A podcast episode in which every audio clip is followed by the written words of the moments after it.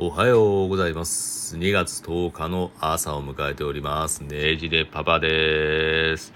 いやいやいや、昨日はですね、ちょうど女子バスケットボールの、えーハンガリー戦を見ている状況だったんですけど、すごいね、あの、接戦まで行ったんですけど、惜しかったなっていう風な感じで、まあ次のカナダ戦、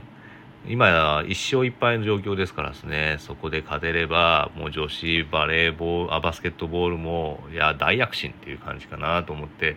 すごい期待している状況です。久々にですね、スポーツ見て、うっ、すごいと思って、こう、なんか、やっぱ、内から溢れ出る闘志みたいなのが出てくるっていうのは、やっぱいいなと思いますね。やっぱスポーツ観戦っていうのは、本当になんか自分自身のエネルギーを高めてくれるような、そんな感じがします。今日ですねお話ししようかなと思っていたのが、まあ、インターネットは子育てを壊したのかというテーマになんですけどもこれあの海外のですねちょっと情報をいろいろ見てる時に結構やっぱ他の国もですね当然あのアメリカとか、まあ、ヨーロッパとかそういう先進国の方ではネットは当たり前に使える状況なんですけれどもちょっとですね意外なことにまああのまあえーどちらかというと、まあ、こう経済的にあまり恵まれてないような地区ですとかあとはあの発展これから発展していこうという国そこの方もですねインフラが整ってきて、まあ、各家庭の方でもインターネットが使える状況にようやくなりつつあるというところもあるんですけどもそこでもですねこのインターネットを介したいろいろな子育て論というところが議論になっているようでしてまあ、それを受けてちょっと今回日本でもどう考えていくべきかなっていうのをちょっと述べたいなと思っています。いやですねあの特に今日本でもですね今までにないような状況でしてだってあの、まあ、今みんな当たり前になってますけど小学校でいきなりタブレットを配布して授業で使うっていう風になってるじゃないですか。いやいやいやいやいや、まあ、それすごい効率的かつ視覚優位な子に関してはまあいいかもしれないんですけども、まあ、学習の効率化ということはですねただあのネット使えるような状況にしてたりしてできる状況で配布しますんでいやいややめてくれよっていう感じなんですよね うちは。まあ理由はですねやっぱあのまだあのうちの子たちも自制が全く効かないことですねやっぱあの使い始めてしまうと熱中すると止められない。それからあの自分で考える習慣が身についてない中でこういうタブレットでいろいろ検索して調べることができるってなってしまうとやっぱり柔軟な発想は生まれにくいことにもなっちゃいますしでやっぱタブレット触ってそれでちょっともう時間よそろそろやめなさいって言った瞬間に10倍返しぐらいの感触が始まったりしますんでいやいやいやそうやったら最初から配布しないでほしいなと。それがせめて小学校低学年からいきなり渡すんじゃなくて小学校の中まあ3年生以上とか高学年でもいいと思いますよ。まあ、それぐらいでやればいいんじゃないかなと思ってるんですが、まあ、っていうふうにもうテクノロジーもですねこんな身近になってきたので、まあ、子どもたちもそれは興味持ちますからね。あのやっぱりまあ、その辺りになってくると、まあ、インターネットを介した、まあ、光の部分もあれば影の部分もありますんでその影の部分もあの早いうちに触れてしまうっていうふうなことにもなりかねないのでちょっと考えていかなきゃいけないなと普段から思っている状況です。でここですねインターネットを扱う人の目的は何なのかっていうところで結構あの感じ取り方が違ってくるところにもなってまして親はですね子供に対してこのインターネットってなった時にはネットに夢中になって依存しちゃうんじゃないかとかあ自分で考える習慣が欠落しちゃうんじゃないかなとかいやなんか LINE とか SNS とかそういうのでネットいじめとかね SNS いじめに発展するんじゃないっていったマイナスのイメージが比較的あるかなと思うんですよね。まあ、中にはこういうテクノロジーを使って学習面サポートできていろいろできていいなリモートでできていいなっていうのもあるかもしれませんがあのやっぱり親の目線としてはそういうものがどっかくさびのように残ってるということもあるかと思います。で一方で親側の我々としてはある程度自制が利くことから、まあ、育児方法の検索をしたりですとか、まあ、あの家事とか育児のノウハウとかそういうのを調べたりとか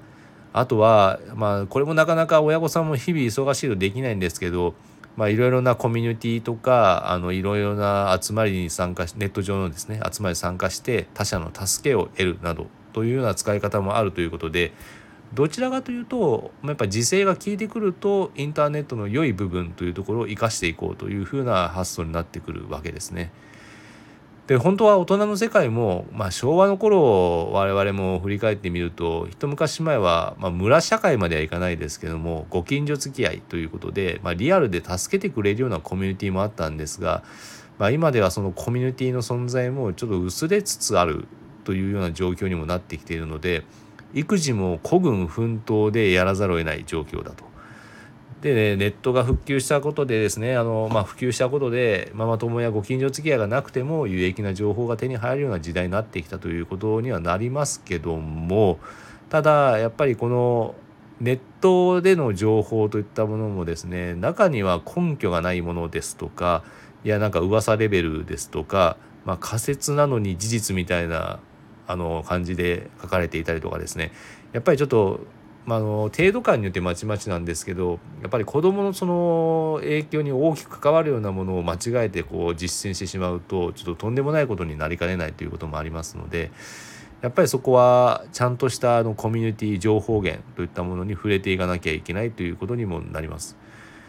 で子育てをネットというふうに考えて、まあ、下ネットで調べると考えると、まあ、我々は主語を子どものまあそういうふうなあの問題とか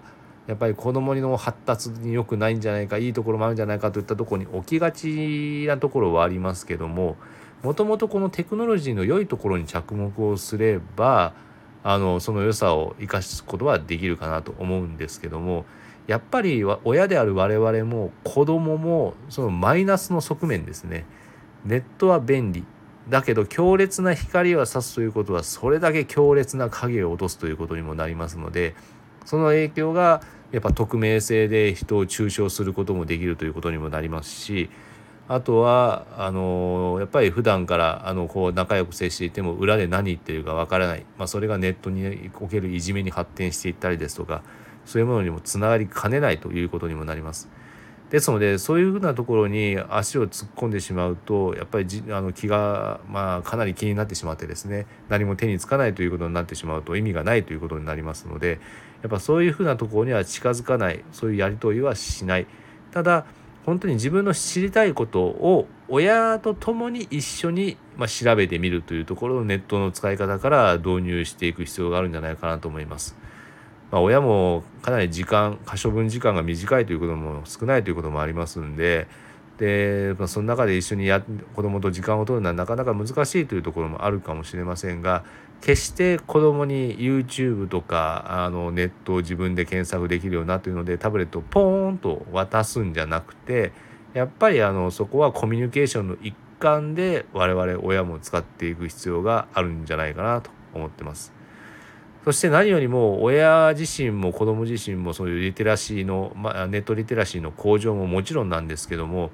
まあ、親がもし育児の情報や、えー、いろいろなノウハウを知りたいという時には良質なコミュニティにやっぱ参加をしてそこであのちゃんとした専門性のあるところの情報を取っていくということがやっぱりこれから必要になってくるんじゃないかなと思いまして私もあの小児精神科医、まあ、子どもの心専門医の先生とタイアップをしてまあまあ良質なコミュニティになればいいなということで、え、今作っているようなものもあります。まあ、そちらの子どもの心専門医と考える能動的な子育てというオンラインサロンになるんですけどももしご興味がおありの方がいらっしゃれば概要欄の方もご覧になっていただければと思います。やっぱりこれからはですね、まあ、不特定多数の人が自由な意思で、まあ、いろんな表現で物事をいろいろ論じることができるネットの世界だからこそやっぱりそれだけあの自分たちのあのちゃんとした考えをあのちゃんとした表現でできるようなそういう場をやっぱり用意していくといったところ安全基地を作っていくというところが大事になるのが今後のテーマになるんじゃないかなと考えています。まあ、今日からですね3連休ですのでいろいろ子供にもみくちゃにされるような連休になるかと思いますが気合を入れて平日以上に頑張っていきたいと思います。まあ、皆様も良い3連休になることを願っております。それでは、ねじれパパでした。